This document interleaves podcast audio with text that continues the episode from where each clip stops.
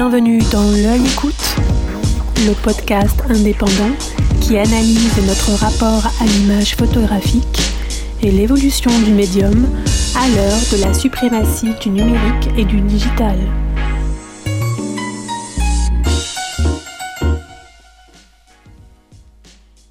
Après avoir rencontré Marie-Ève Bouillon pour la mission photographique des Archives nationales, puis Caroline Stein, directrice de la collection photo de Neuflis au BC, Yannick Le Guillanton poursuit son exploration de la collection. Cette fois, il a rendez-vous avec Fiametta Horvat, la fille de Franck Horvat, disparu en octobre 2020, et dont le travail sur la mode vient de bénéficier d'une très belle rétrospective au jeu de paume. Fiametta continue de faire vivre l'œuvre de son père, mais aussi les images qu'il a accumulées avec soin depuis les années 1980.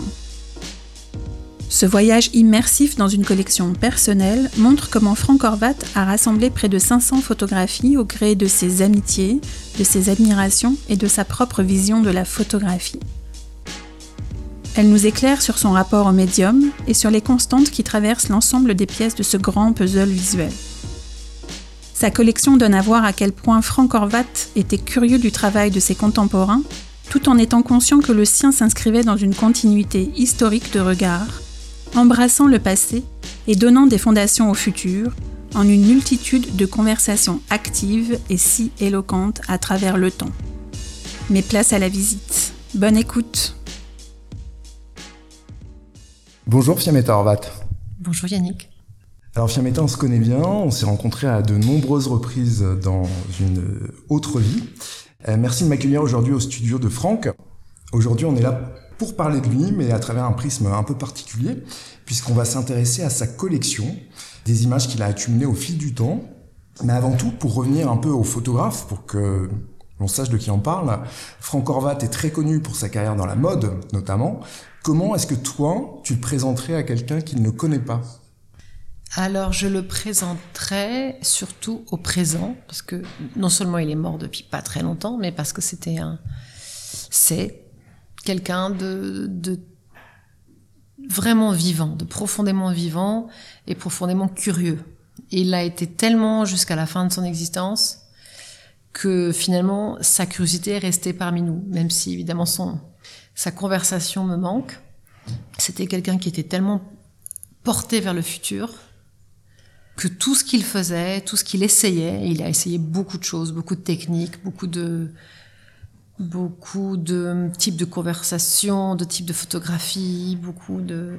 Il recherchait constamment et tout ça le liait vraiment au présent et au futur. Donc voilà comment je le définirais, plus que par un style ou en fait, en fait je trouve que de, réduire euh, un photographe ou même un artiste à un mouvement ou à une époque ou à un style, c'est un peu dommage quand quelqu'un a tellement cherché. Et toi, à quel moment est-ce que tu as rejoint le studio? Comment ça s'est passé C'est arrivé ici puisque je crois que tu as eu une carrière en Angleterre, à Londres, pendant un long moment auparavant. Comment as-tu atterri ici? Donc moi, euh, mon existence britannique, elle était, elle a commencé en 98 avec euh, Eurostar, comme beaucoup de jeunes Français.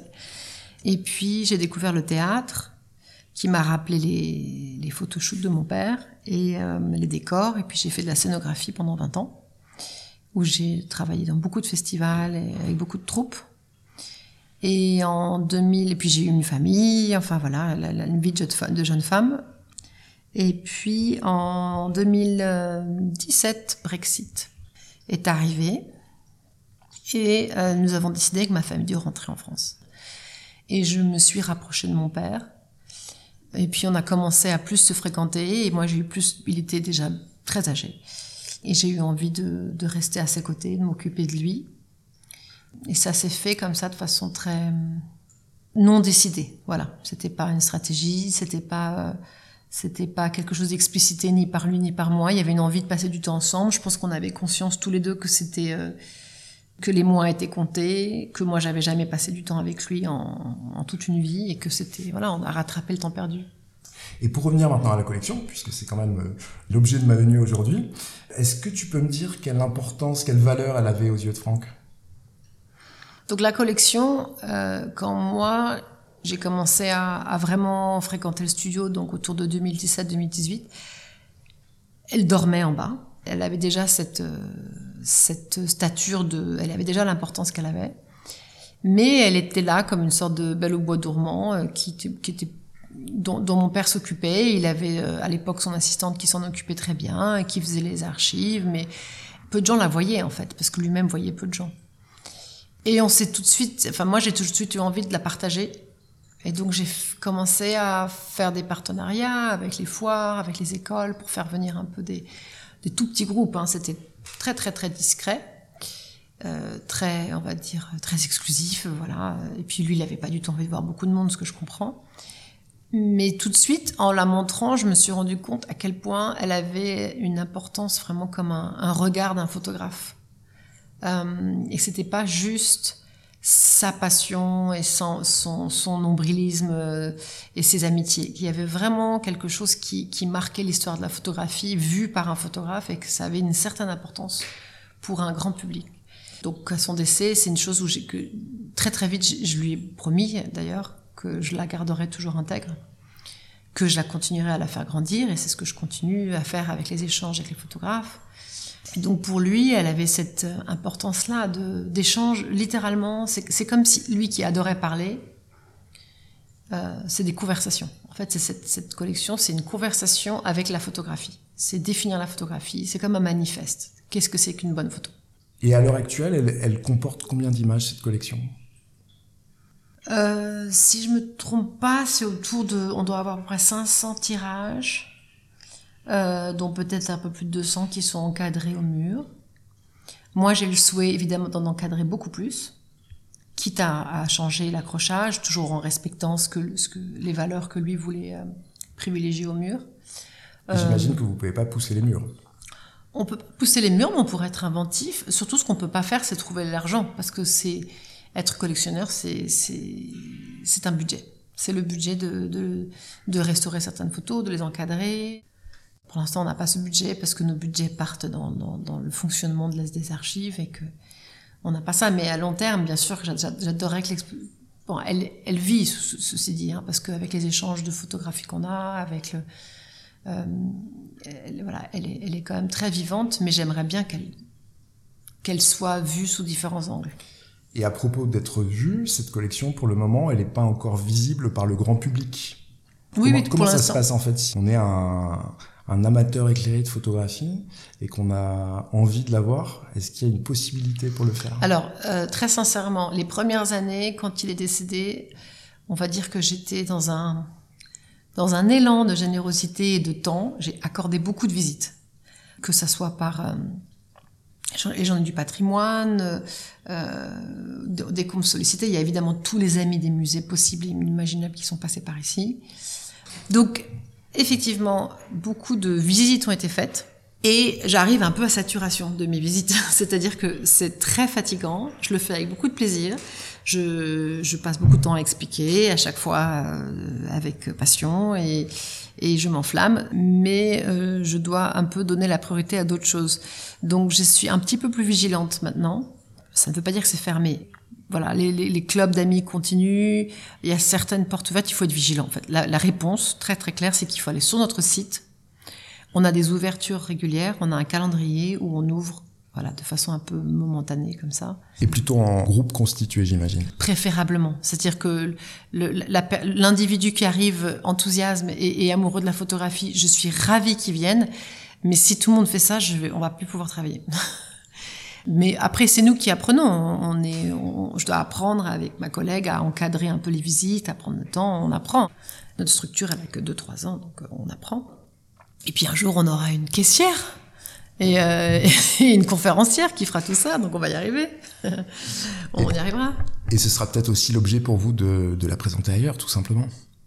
Ah ben tout à fait. Le, le rêve, c'est ça. En fait, on a, on, a, on a un grand projet qui va se prendre forme, je ne sais pas quand, qui est de la montrer euh, avec accompagné d'une nouvelle édition du livre qui est donc maintenant épuisé et on aimerait en refaire une parution avec tous les, toutes les rencontres qui n'ont jamais été publiées comme euh, comme celle de Jane Atwood, de Gilden, de Baleine, de de Klein. Enfin voilà, il y a beaucoup beaucoup de passages qui n'ont pas été publiés qui sont passionnants. Euh, on a les audios On a des heures et des heures de conversations passionnantes entre eux. Donc on a beaucoup de matériel à montrer. Ça, c'est génial pour le podcast. Voilà. non, le, jour où on fera quelque chose, c'est une exposition qui sera. Je pense qu'il y aura beaucoup de facettes parce qu'on pourra. Moi, ça sera intéressant de faire des conférences sur qu'est-ce que c'est que l'échange entre artistes, qu'est-ce que c'est que de, de collectionner, qu'est-ce que c'est qu'est-ce que c'est qu'un manifeste, qu'est-ce que c'est aussi le rapport avec les ayants droit, les enfants de ces photographes, comment est-ce qu'ils envisagent cette collection. Enfin, ça fait. Il y a plein de sujets de conversation qui peuvent. Euh, et c'est vrai que dans la photographie, il n'y a pas énormément de photographes qui collectionnent de cette façon. Il y en a certains. Alors, je, je, sais que ça se fait beaucoup sur la base d'échanges, mais sur une aussi vaste euh, collection, j'en ai pas connaissance. Alors, beaucoup de photographes échangent, mais pas forcément dans, dans, en vue de constituer. Euh, en plus, là, c'est un peu particulier parce que c'est pas vraiment de l'échange, puisque lui sait très bien ce qu'il veut. C'est-à-dire quand, avec les photographes ou les ayants droit, il veut vraiment un type de photo. Je l'ai vu, parfois il va dire non, non, je veux pas celle-là, je veux une autre parce qu'il veut, il sait de chaque photographe ce qu'il veut. Donc c'est vraiment, il, il, avait cette vision de de sorte de grand puzzle qui constitue quoi. C'est un peu particulier. Donc je peux maintenant t'y emmener. Donc nous allons descendre. Ok.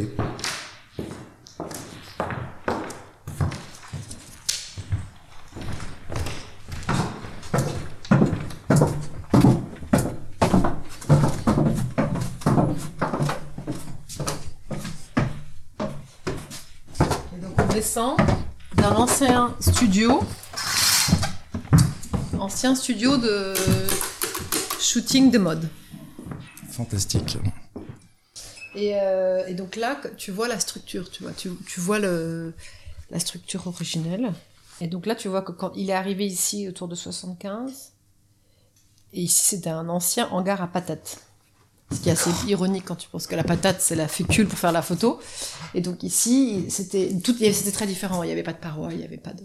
Donc il a fait la mode entre peut-être 75 et 85. Il a fait à peu près 10 ans de, de shooting ici. C'est une grande boîte noire. Grande boîte noire, etc. Où évidemment, il lui manquait la lumière. Donc il rêvait de lumière. Il avait des systèmes de très très compliqués de lumière euh, artificielle. Très très très compliqués et très chers.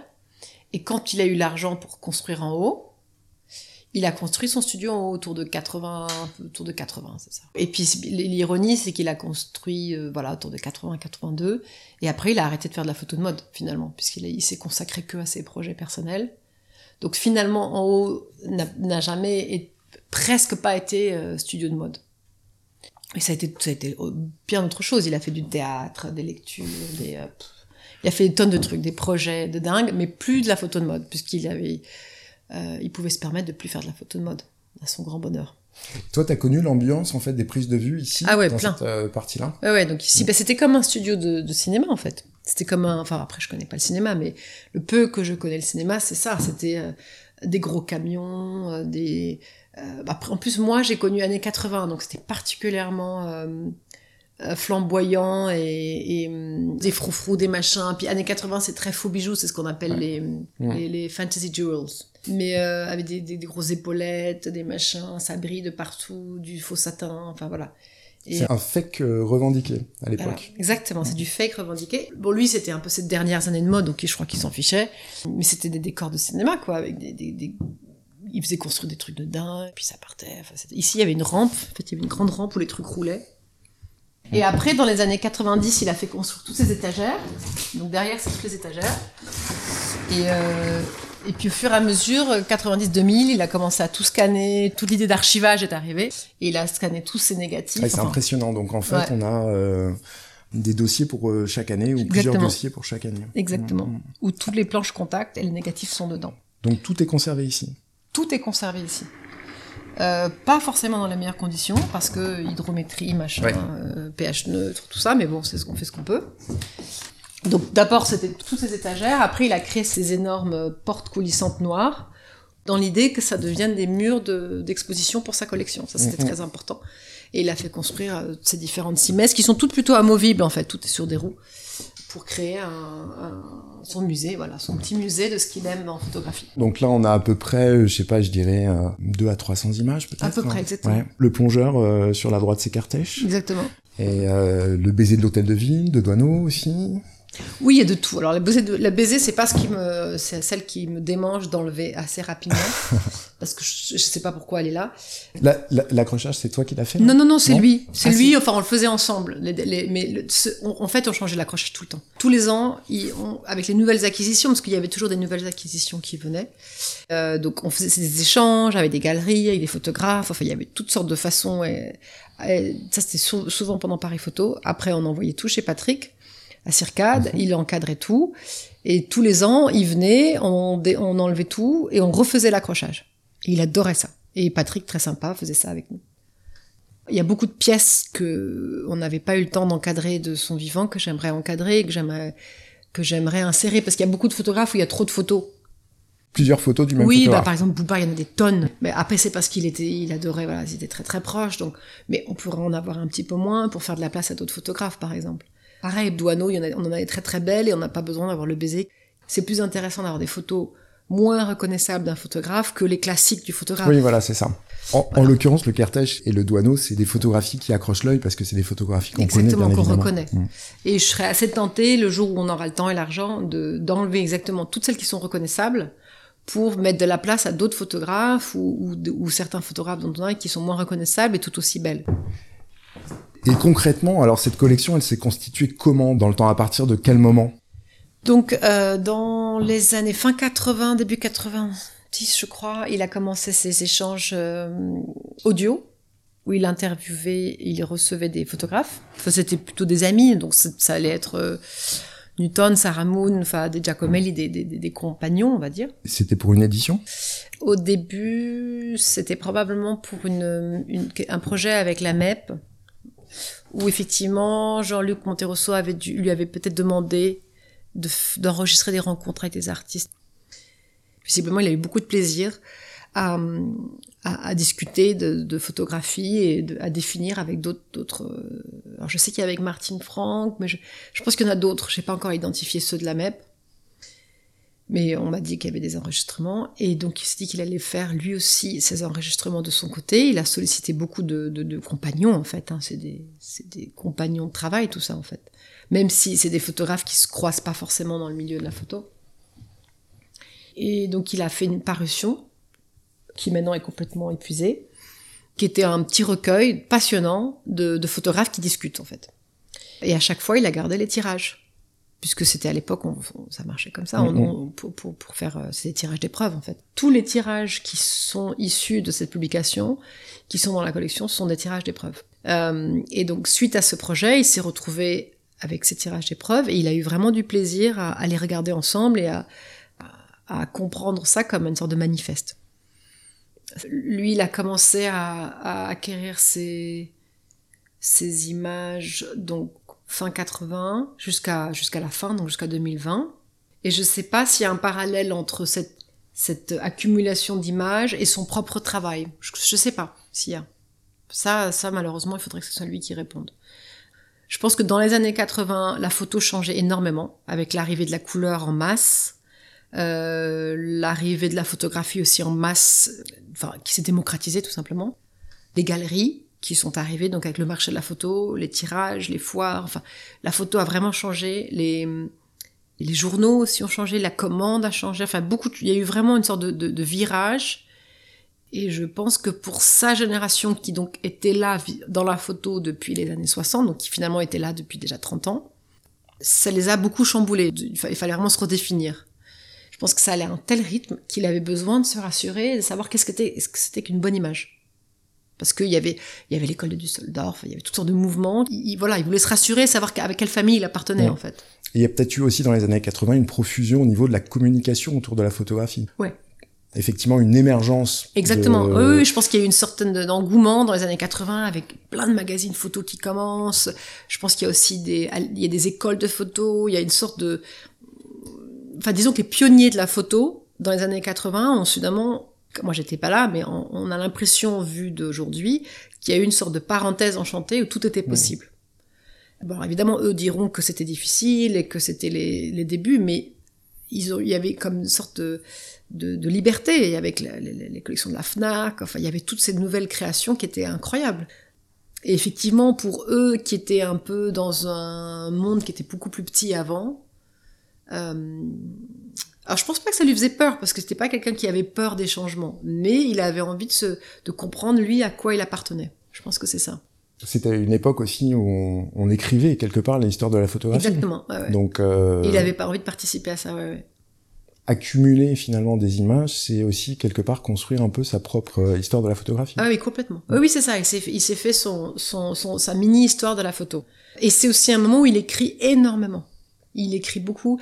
On a retrouvé aussi des traces de lui qui voulait faire une école de la photo avec d'autres photographes.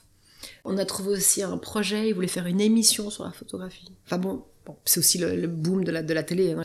Donc il avait tout ce truc de démocratiser la photographie. De transmettre transmettre, voilà, transmettre, mmh. très important pour lui, transmettre. Puis je pense qu'il aimait vraiment ça. C'est-à-dire qu'il y avait aussi, il y a tout ça, il y a tout ce côté euh, transmission, intellectualisation, et puis il y a aussi vraiment le bonheur d'être entouré de belles photos. Il y avait vraiment ça, parce qu'en fin de vie, où il était beaucoup moins dans la transmission parce qu'il avait 90 ans et qu'il était plus renfermé par son âge, par son corps, euh, par le corps euh, âgé, euh, il était là, il restait des heures ici seul à regarder sa collection, il était très heureux. Donc ça, c'est aussi vraiment le plaisir de, de voir euh, l'histoire de la photo et ce qu'il aimait. Et comment elles sont réparties? Puisque en fait elles figurent sur des panneaux. Est-ce qu'il y a, je sais pas, des époques qui euh, sont mises en vraiment, avant Non, alors lui, il aimait bien que les photographes restent par photographe, c'est-à-dire que on met tout Cartier-Bresson ensemble, tout Don McCallan ensemble, tout Bouba ensemble. Moi, je suis un petit peu moins vigilante à ça, donc les quelques photos que j'ai déplacées, je, je suis pas forcément, euh, je suis pas forcément envie de les mettre par famille comme ça. Lui, il aimait beaucoup les associations d'idées, donc c'est plutôt par association d'idées. Elles sont toutes sur des murs noirs, puisque de toute façon tout est noir ici. Et ce noir, le, le cadre noir, le, les murs noirs, fait qu'effectivement le noir et blanc euh, ressort très très bien. Il y a beaucoup de couleurs aussi, hein. c'est Ouais. pas, pas que du noir et blanc. Là, ce qu'on voit, c'est essentiellement du noir et blanc. C'est essentiellement du noir et blanc parce que tout simplement, euh, dans les années où il pouvait collectionner la couleur, c'est-à-dire, euh, on va dire dans les dernières 15 années où il y a des choses sublimes en couleur, il était mo moins alerte, moins, moins. Et puis c'est vrai que ses, ses, compagnons de voyage faisaient plus du, du noir et blanc. Bah, Lui-même aimait, aimait, faire de la couleur. Donc qu'est-ce qu'on a? Bon, évidemment, Cartier-Bresson, ça c'est évidemment le. le... Mmh. Celle-ci, c'est. Brassailles. Brassailles, ouais. Brassailles. Mmh. Euh... Donc, c'est une femme, on, on, peut imaginer que c'est une prostituée, non Oui. Ou... Alors, ce que lui aimait beaucoup, alors, donc, ça marche peut-être pas tout avec chaque photo, mais il aimait beaucoup quand les photos avaient plusieurs. Euh... Interprétations possibles. Voilà, plusieurs ouais. lectures. Alors... Et ça, ça l'intéressait beaucoup. Et c'est effectivement cette femme, on comprend pas très bien si elle est. Alors, est-ce que c'est une prostituée Est-ce que c'est. Euh... C'est une femme du peuple. Hein. On, on le ouais. voit la façon dont elle est habillée. Elle a une, elle a une, cigarette, une au bec. cigarette au bec. Donc, ce qui se faisait certainement pas trop dans les années 30-40. Euh, c'est une ambiance de nuit, très cinématographique d'ailleurs. Oui, d'ailleurs, on a les lumières de, de scéno, ouais, de, de décor. Extrêmement éclairé alors qu'on voit que euh, finalement on est plongé dans le noir dans un quartier un peu délabré peut-être un terrain vague euh, mmh, à proximité.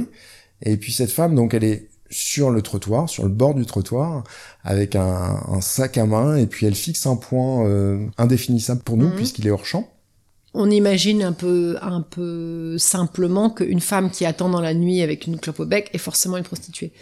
Peut-être pas. Dans ces années-là. peut-être pas, euh, peut-être pas, mais c'est vrai qu'elle a un petit côté. Après, elle est habillée comme une écolière. Bon, après, les, les prostituées, jusque récemment, étaient souvent habillées comme des secrétaires et des écolières. Donc, euh, c'est pas forcément un indice. Puis, il n'y avait euh... pas tant de différence que ça entre la façon dont les adultes et oui. les enfants étaient habillés également. Donc, effectivement, il y a un petit peu une ambiguïté. Je me souviens pas d'avoir parlé beaucoup de cette photo. Je sais que, je sais même pas s'il a rencontré Brassailles. C'est mmh. tout à fait possible qu'ils se soient rencontrés. Je sais qu'il aimait bien quand l'œil rentrait, il pouvait voyager, qu'il y avait plusieurs points de. Par exemple, il aimait beaucoup cette photo de. Ça, c'est une photo de Irving Penn. Et euh, Celle avec, qui se trouve en haut avec à le boxeur et la femme. J'ai oublié déjà la femme de. Comment s'appelle la femme de Irving Penn? Qui était une femme incroyable, qui, qui a une carrière. D'ailleurs, je crois qu'il y a une exposition bientôt sur elle. Elle-même est absolument remarquable. Elle a beaucoup beaucoup posé pour euh, pour son mari. Et il y a cette, cette, sorte de scène incroyable avec ce, ce, type qui ressemble à une sorte de... De freak, un peu. Euh, ouais, une sorte de Shrek, quoi. Enfin, il est, il est une sorte de, de oui, type incroyable. Ouais. Et il y a une sorte de complicité. Enfin, c'est comme, comme si c'était elle qui, qui, lui faisait une prise de judo, qui allait le mettre par terre. Donc, c'est assez mmh, étonnant. Mmh. Et elle, elle est habillée en plus comme une sorte de poupée euh, victorienne. Et, enfin, il y a plein de choses comme ça. Il y a, l'humour d'Irving Penn, quoi, qui est flagrant. Et pourtant, il y a rien, en fait. Il y a rien autour. On est euh, en studio Probablement en studio. Mmh. Ouais, ouais, probablement en studio. Avec une sorte de peut-être de tatami au sol. Oui, c'est tout mou. Chose de mou, ouais, le sol est mou. Mmh. Enfin, il y a plein de choses très fortes comme ça. Euh, bon, après, par exemple, celle de Sander, d'Auguste Sander et celle de Joe Smith, donc ces deux-là, qui sont classiques, Sander et, et Smith, qui sont ces portraits d'humains, enfin c'est vraiment humain. Ça, je sais que il avait une chose, on n'a pas parlé d'encyclopédie, mais euh, il avait une passion pour l'encyclopédie, comme euh, beaucoup d'hommes de, cette génération, et puis il avait ce côté euh, ashkénaze euh, par sa mère, ou, enfin par les deux parents, mais sa mère avait un, été très cérébrale de, de toujours on va dire cataloguer les choses, définir les choses. Donc il a grandi comme ça avec cette passion de la définition. Et pour eux, les encyclopédies étaient très importants. Euh, bah moi, j'ai toujours grandi avec des encyclopédies à la maison. Et, on, ils lisaient carrément l'encyclopédie. Auguste Sander, c'est un travail photographique encyclopédique. Complètement encyclopédique. C'est pour ça de que.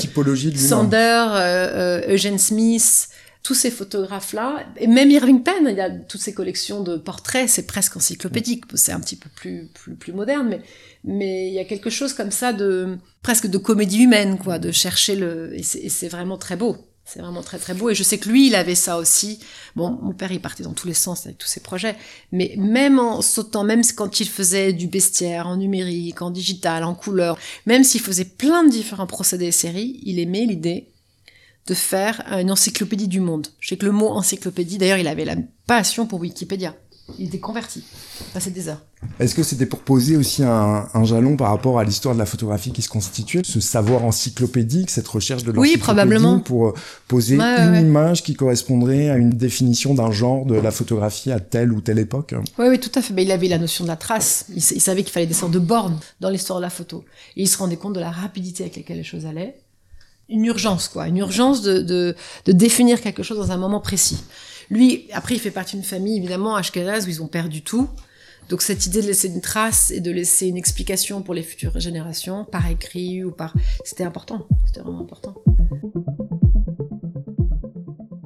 Ça, c'est une des dernières, euh, des derniers échanges qu'il avait eu avec Jane Atwood et qui était Ah, une oui. très jolie amitié Mhm. qu'ils ont eu. Par exemple, cette photo des- des- du couple là en prison, c'est un, c'est une photo que que j'avais choisie avec lui. Parce que dans les dernières cinq années, on- quand on rencontrait un photographe, on choisissait ensemble. Et c'était des belles conversations. On avait tous les deux, euh, on avait vraiment flashé sur cette photo qui est un, un Et- couple en prison qui se qui s'enlace par un mur en fait. Et c'est très fort parce que la composition est sublime avec c'est- deux mains qui s'enlacent dans le dos. C'est une photo qui est complètement fermée en fait, c'est Mm. dans un, un une- minuscule exactement, réduit. Exactement.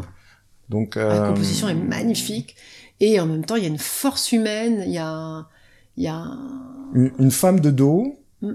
qu'on voit, euh, qu'on voit très bien. en fait, devine, ça- oui, parce qu'en fait ça- on voit ça- pas les On visages. voit pas les visages, Mm. mais on voit la masse en fait du corps de cette femme et juste une, une petite tête euh, d'homme qui se dessine à l'arrière et Mm. euh, évidemment on comprend qu'ils échangent un baiser avec. euh, alors on peut imaginer que ce sont des barreaux, euh, des barreaux de la prison derrière. Ouais, ouais, ouais, tout à fait. donc une photo vraiment très fermée quoi, Complètement. Ouais, ouais. très obstruée qui, qui on correspond a- bien à l'ambiance. Ouais, exactement, et on sent qu'ils sont contraints par quelque chose et en même temps un désir de, de, enfin le contact humain de ces de ces paires Oui. de mains qui s'enlacent, Oui. c'est c'est une force incroyable. Quoi. Effectivement, au centre de la photo, ce qu'on voit, c'est ces deux paires de mains qui s'enlacent euh, Mm. avec force. Avec force, exactement. Enfin bon, c'est une, photo- c'est une photographe que j'aime beaucoup. Euh, ça, c'est Bill Brandt. Bon, Bill Brandt, c'est beaucoup plus classique, bien sûr. Ouais. hein. Là, c'est vraiment. euh, mais il y a dans, avec Bill Brandt, il y a cette chose incroyable d'une. Cette ambiguïté de forme. Ça pourrait être des cailloux, des, des montagnes, l'échelle, on comprend pas l'échelle, on comprend pas. En fait, tout- toute cette ambiguïté de lecture était une chose qui lui le passionnait. Et en même temps, c'est pas du tout prétentieux et expérimental. Enfin, c'est très simple en fait. C'est simple et beau. C'est vraiment très très très beau. Donc, C'est un grand grand. euh, Alors il, aimait- il aimait bien, par exemple, il, était, il avait été très content quand il avait mis cette photo-là de Bill Brandt avec une Les- sorte de coin de jambes qui Les s'enlacent. genoux et Ouais. Le de- coude. Une sorte de peau et de En coude. fait, sur et un, la photo à côté, c'est une photo de Jane Atwood qui est très surprenante, vue par un hublot d'un avion où on voit juste le, le ciel et le, le moteur de l'avion avec un, un, un autre avion à distance qui Mm. passe. Donc c'est presque c'est presque un peu abstrait et puis surtout étonnant pour elle parce que c'est ça c'est typique les photos que lui adorait prendre. C'est une photo où on ne sait pas qui est le photographe, on ne devine pas du tout. Euh, disons que le moteur et les genoux à côté de, de Bill Brandt jouent bien ensemble. Quoi. Il il aimait bien faire des choses comme ça. Là, on a un petit peu de couleur. Alors là, on a Alex Webb. Il aimait beaucoup le travail d'Alex Webb, qui est euh, photographe, très bon photographe de, Magnum, qui a des compositions toujours instantanées. Lui, il est vraiment l'école, l'école de l'instant. Hein. C'est vraiment toujours parfaitement bien composé, des couleurs très fortes, des ombres très fortes c'est très beau. C'est un, groupe d'enfants donc sur un trottoir en Amérique du Sud. Euh, je pense que ça, ça, se passe en Amérique du Sud très certainement, avec un mur euh, d'un bleu éclatant, donc une petite scénette en fait de jeu entre les enfants. Oui, et puis cette petite fille qui a une robe rouge qui éclate contre le bleu, en fait. C'est toujours ces couleurs. Là, en haut, il y a un photographe qui l'aimait beaucoup, qui est là, et qui est aussi sur cet autre mur, qui est Ernst Haas, qui est le lui considéré comme le grand photographe de la couleur. Elles sont prises euh, vraiment dans les années 60. Enfin, il y a un petit peu de tout, là. il y a peut-être 60, 70, mais c'est très tôt. C'est l'ensemble des quatre photos qu'on voit ici? Exactement. Ça se passe euh, où? Aux États-Unis, non? Je pense qu'elles sont toutes aux États-Unis. Alors après, ceci dit, Ernst Haas était un grand voyageur, hein, donc ça peut être un peu partout dans le monde. On, on imagine que par exemple la dernière, ça doit être un chantier euh, Est-ce que c'est un chantier de, de cinéma il, a, il a fait beaucoup de, de photos sur des... Des studios Des studios, mhm. voilà. Bon, comme beaucoup de photographes à cette époque, mon père a un petit peu fait, mais moins que d'autres. Une des sources d'argent, c'était d'aller faire des photos sur les studios de. Donc c'est assez marrant parce que très souvent il y a les mêmes scènes qui sont vues par plein plein d'autres photographes. C'était une façon un peu facile de faire mhm. un peu d'argent, j'imagine. Et puis ça fait des très belles photos. Donc là, on voit par exemple des énormes lettres euh, lumineuses, avec des euh, ampoules et CH. Le CH qui sont en train d'être accrochés avec une sorte d'échafaudage un petit peu rudimentaire avec un type dessus. Donc il y a une échelle attenante entre le petit monsieur et les grosses lettres. Et il y a surtout derrière ce fond rouge et jaune. Une sorte de, de, carte, peut-être de, de map monde sur un mur de briques. C'est tout à fait possible. Mm. Euh, et, là, par exemple, tout en haut, moi j'adore cette photo, qui sont tout simplement des, des cartons contre un, un, un, verre pas tout à fait translucide. Ça, ça floute un peu les couleurs et il y a un orange et un bleu et c'est complètement abstrait. Et c'est, et c'est, je sais plus quelle année c'est, mais c'est très tôt. Il avait un rapport à la couleur, je trouve euh, lumineux et, et, essentiel comme ça. C'est vraiment un très très grand photographe. Là, on reconnaît une photo de Marc Ribou, tout en haut. Tout en haut ouais. oui, là, bah, la fameuse, euh, la fameuse femme à la fleur. Euh, à l'œillet voilà. C'est Vietnam, mais j'avais, je sais plus où c'est. Ah, c'est à Washington, c'est ça. C'est Jane Rose Casimir. Donc c'était une militante pour la paix. Et d'ailleurs, je me demande s'il n'y a pas, je sais plus si c'était la, euh, si j'avais vu ça par Ribou, mais il y a, y, a, y a, toutes les photos autour de ça qui sont intéressantes. C'est une image qui est assez iconique parce ah, qu'en fait c'est une image de résistance. Exactement. Euh, évidemment, on voit cette femme qui tient un œillet près du visage face à un rang de soldats armés de mitraillettes. Ou... Oui, j'imagine qu'il y avait beaucoup de démonstrations à l'époque. Ça devait être assez, euh, assez violent. Euh... Celle-ci, c'est. Ça, c'est Newton. Newton, ouais. Ouais, ça, c'est Newton. Il, il admirait énormément Helmut en fait travailler de façon euh, radicalement euh, différente. Hein. Mais moi j'aurais dit, et en fait c'était des grandes conversations que j'avais avec mon père, lui il disait pas du tout. Il disait qu'au contraire... Euh, Ils étaient très proches. Hein.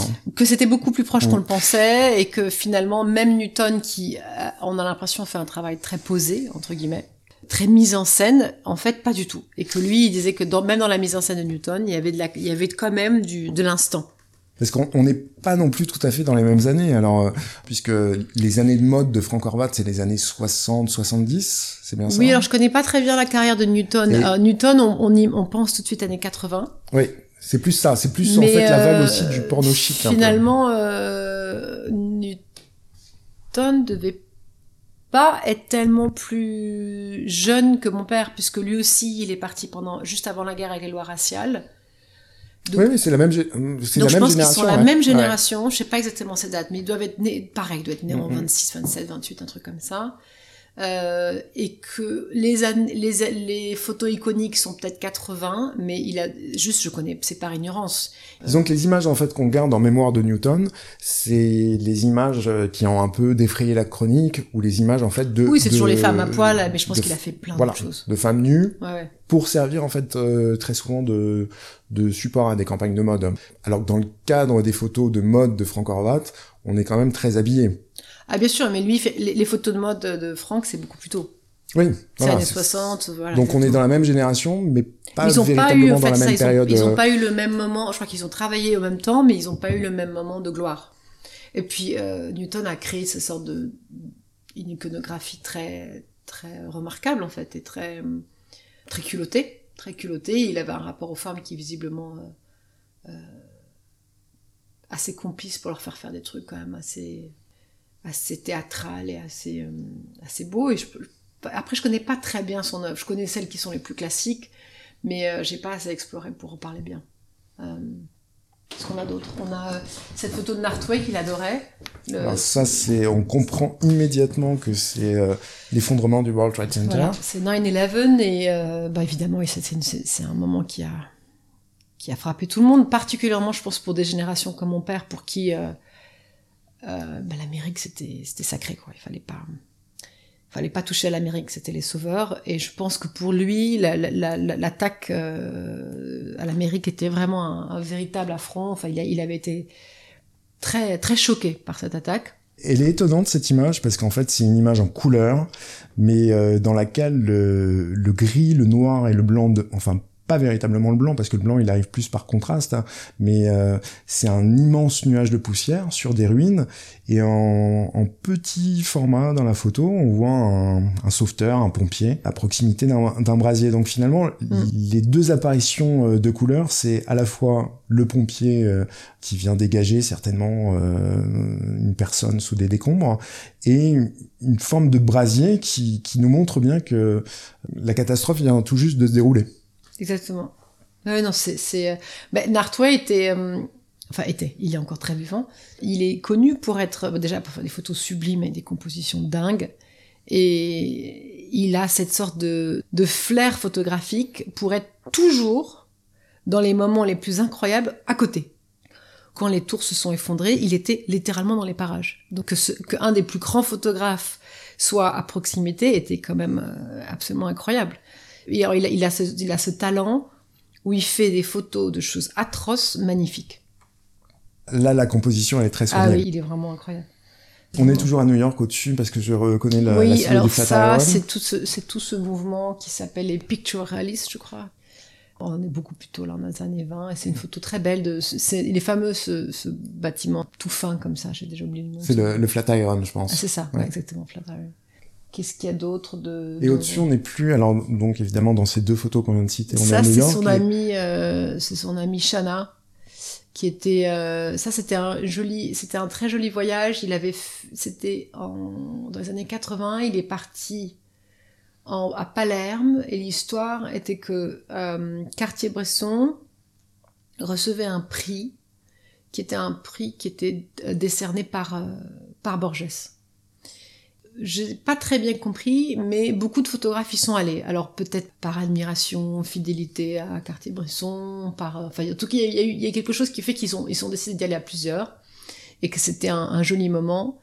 Et, mon père en a profité aussi pour faire un voyage, un projet parce que tout était un, une excuse pour faire des projets. Et il avait illustré, il était parti dans toute la Sicile pour illustrer les, les écrits de Goethe. Il a fait un projet qui est très très très beau de photos très littéraires, très vides et méditatives. C'est assez étonnant, c'est pas du tout, euh, c'est presque des photos de, contemplation. C'est, c'est vraiment très différent de son travail. C'est assez reconnaissable et très beau. Et tout ça est né de cette, de cette aventure avec Chana, euh, Borges, Cartier-Bresson et je sais plus qui étaient les autres photographes. Ils étaient toute une petite troupe. C'était un voyage intéressant.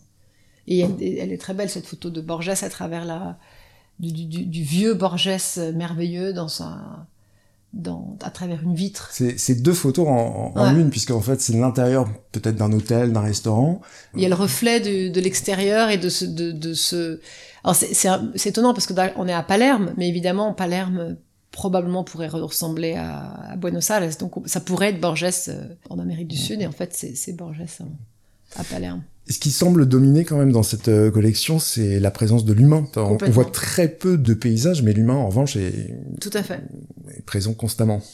Ah oui, oui bah ça, je pense que c'est une constante, même dans son travail à lui. Hein, c'est vraiment l'humain. Il aimait comprendre l'humain, vraiment. Puis sa mère était analyste, hein, donc il avait cette constante euh, préoccupation d'analyser, de comprendre l'humain, le, le, cerveau, le, le, euh, la réflexion. Donc, tout à fait. Donc tout était un, tout était prétexte pour comprendre l'humain.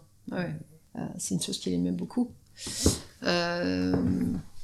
Là, en revanche, en fait, sur cette table, ce qu'on voit, c'est une photo de, de Franck, non? Ça, c'est une grande photo. Oui, tout ce qui, tout ce qui est un peu autour, Ça, c'est. Euh... Donc là, on n'est pas vraiment dans la collection, là, c'est plus du dépôt. C'est une photo ah, en, attente. Oui, oui, oui, c'est ça. En fait, c'est que les trucs vont et viennent et on les met un peu partout. Et parfois, ça, c'était une photo pour une exposition en extérieur, donc ça fait des, c'est des gros machins. Ça fait plus d'un mètre quarante, un truc comme ça. Et c'est, c'est une des photos classiques. Mm de, de des filles dans, dans c'est très tôt ça, c'est 56 je crois, c'est des filles dans le métro. En fait c'est très habile parce que je pense qu'on comprend immédiatement la construction de l'image. Ce sont des donc euh, trois ou quatre mannequins, donc il y a trois femmes et un homme, avec un plan serré sur un wagon de première classe. Mm. Ces femmes qui regardent à travers en fait les vitres du métro sont comme des mannequins qui se trouveraient dans un magasin en fait, des mannequins euh, là pour le pour le coup de chair et d'os quoi. Donc c'est amusant puisque on dit souvent que Frank Horvat est l'un des premiers photographes à avoir transporté la mode dans la rue, mm-hmm. mais là finalement il y a une sorte de fusion entre mm-hmm. euh, euh, l'image classique qu'on a du mannequin qui se trouve euh, euh, donc dans les vitrines, comme on le connaît encore aujourd'hui euh, dans les années 2020, avec des femmes qui sont actives et qui sortent du métro. Oui, il y a plein de niveaux de lecture parce qu'elles sont un peu dans une boîte, elles sont un peu dans un aquarium en fait. Et, puis on se, enfin après on connaît pas, c'est tellement tôt ça qu'on n'a aucun témoignage. Donc on sait pas est-ce que le train était à l'arrêt?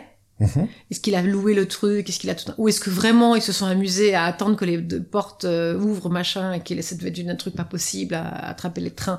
On sait pas. Les personnages, donc ces, ces, quatre personnages qu'on trouve dans la rame, en fait, sont seuls. C'est ça. Il n'y a pas d'autres voyageurs. Il n'y a personne d'autre. Euh, lui, visiblement, il est sur la plateforme. Mhm. Alors, comme on n'a pas les planches contact, on n'a pas les négatifs, on n'a rien de tout ça, c'est très difficile de deviner quelle est la mise en scène de tout ça. Alors c'est tentant, le connaissant, lui qui aimait l'accident, on peut imaginer qu'il n'aurait pas mis en scène tout le truc. C'est-à-dire qu'il a probablement dit aux filles, bah, baladez-vous là, on va voir ce qui se passe, etc. Et il a dû chercher, comme il faisait tout le temps en fait. Il donnait des paramètres pour que les filles euh, ou les hommes euh, interagissent avec. Et après, il cherchait un truc, un, un moment. Et là, il y a eu un instant où soudainement tout le monde regardait au même moment, où il y a le mouvement qui est bien. Enfin, soudainement tout a correspondu. Et cet instant-là est vraiment très très très drôle quoi. Il y a tout son humour aussi. L'instant décisif qui existe rarement dans la mode pour le coup. Ah bah lui il, a il en était très friand de l'instant décisif, il essaie de le mettre partout ça l'instant décisif. Très très important. Alors Fiametta c'est sur euh, cet instant décisif sur ce quai de métro que l'on va se quitter. Un grand merci de nous avoir ouvert les portes de la collection de, de Franck et finalement à travers les images qui habitaient son quotidien de nous avoir permis de, de mieux le connaître peut-être. Merci à toi et merci de me donner l'occasion de parler de cette collection auquel il tenait tellement. Merci de votre écoute. On se retrouve bientôt pour le dernier épisode de cette mini-série consacrée à la collection à Paris, dans un grand appartement haussmanien du côté de la place de la République. Et si vous avez aimé, n'hésitez pas à poster des commentaires et des étoiles sur vos plateformes préférées. Habillage sonore, extrait de Dystopia de Luc Hall.